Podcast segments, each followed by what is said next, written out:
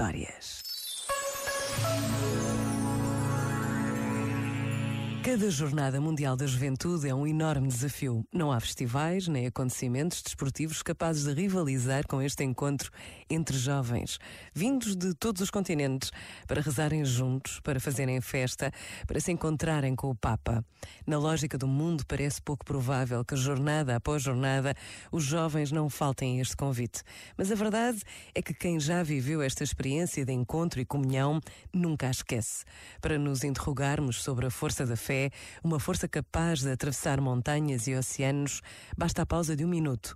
Encontrar a resposta é o grande desafio que vamos viver juntos em agosto deste ano que agora começa. Pensa nisto e boa noite.